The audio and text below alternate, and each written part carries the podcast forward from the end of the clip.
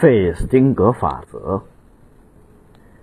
美国社会心理学家费斯汀格有一个很出名的判断，被人们称为费斯汀格法则。生活中的百分之十是由发生在我们身上的事情组成，而另外的百分之九十，则是由你对所发生的事情如何反应所决定。换言之，生活中的百分之十的事情是我们无法掌控的。而另外的百分之九十却是我们能掌控的。费斯汀格在书中举了这样一个例子：卡斯汀早上起床后洗漱的时候，随手将自己的高档手表放在了洗漱台边。妻子怕被水淋湿了，就随手拿过去放在了餐桌上。儿子起床后到餐桌上拿面包的时候，不小心将手表碰到了地上。摔坏了，卡斯汀疼爱手表，就照着儿子的屁股揍了一顿，然后黑着脸骂了妻子一通。妻子不服气，说是怕水把手表打湿。卡斯汀说他的手表是防水的。于是两个人发生了猛烈的斗嘴。一气之下，卡斯汀早餐也没有吃，直接开车去了公司。快到公司的时候，突然忘记了公文包没有拿，又立刻转回家，可是家中没人。妻子上班去了，儿子上学去了，卡斯丁的钥匙，他的钥匙留在了公文包里，进不了门，只好打电话向妻子要钥匙。妻子慌慌张张的往家赶的时候，撞翻了路边的水果摊，摊主拉住他不让他走，要他赔偿，他不得不赔了一笔钱才摆脱。在拿到公文包之后，卡斯汀已经迟到了十五分钟，挨了上司一顿严厉的批评，卡斯汀的心情坏到了极点。下班前又因一件小事跟同事发生了吵架，妻子也因早退被扣除了当月的全勤奖。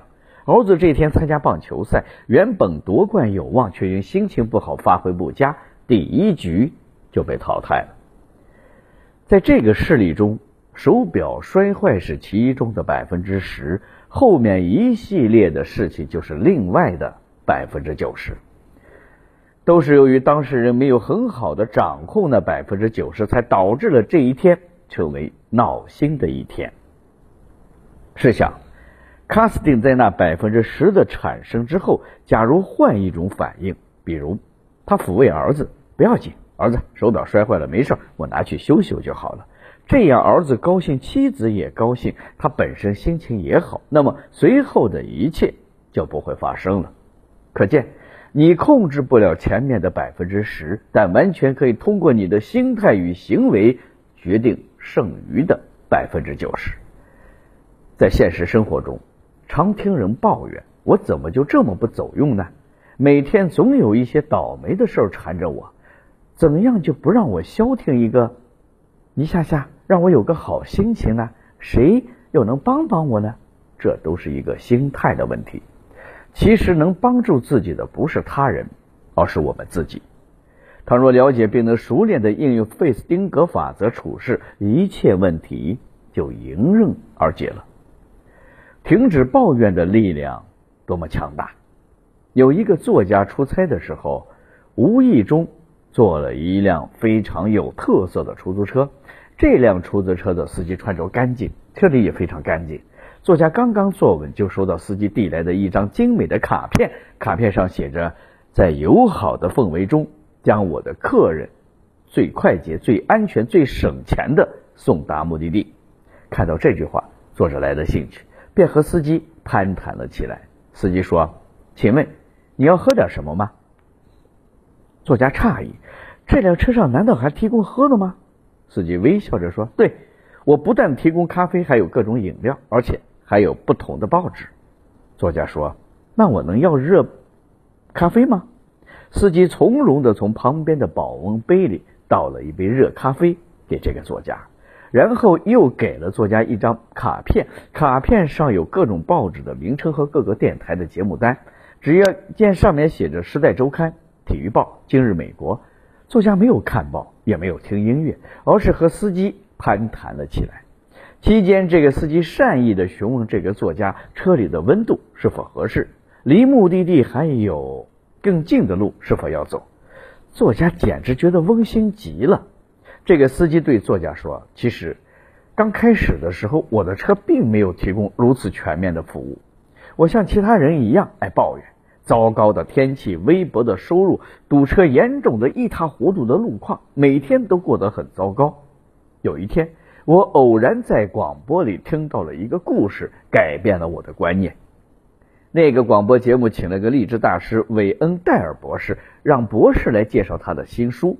书中重点阐述了一个观点：停止抱怨，停止在日常生活中的抱怨，会让任何人都走向成功。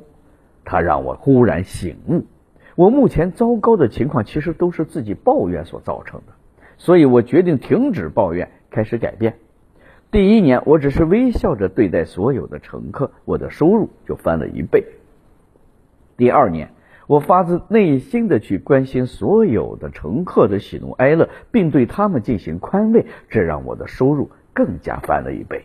第三年，也就是今年，我让我的出租车变成了全美国都少有的五星级出租车。除了我的收入上涨的，还有我的人气。现在要坐我的车，都要提前打电话预约，而您其实是我收入搭载的一个乘客。这位出租司机的话让这个作家惊讶极了。作家不仅反思自身，其实在日常生活中自己何尝不是抱怨很多呢？他决定改变自己，他将这个司机的故事写成了一本书。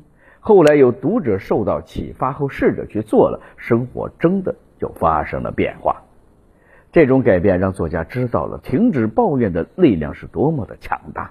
俗话说：“车到山前必有路。”只要有突破困境的愿望，改变抱怨的态度，积极的去做当下应该做的事情，那么就一定能够突破困难，继续向追求的目标前进。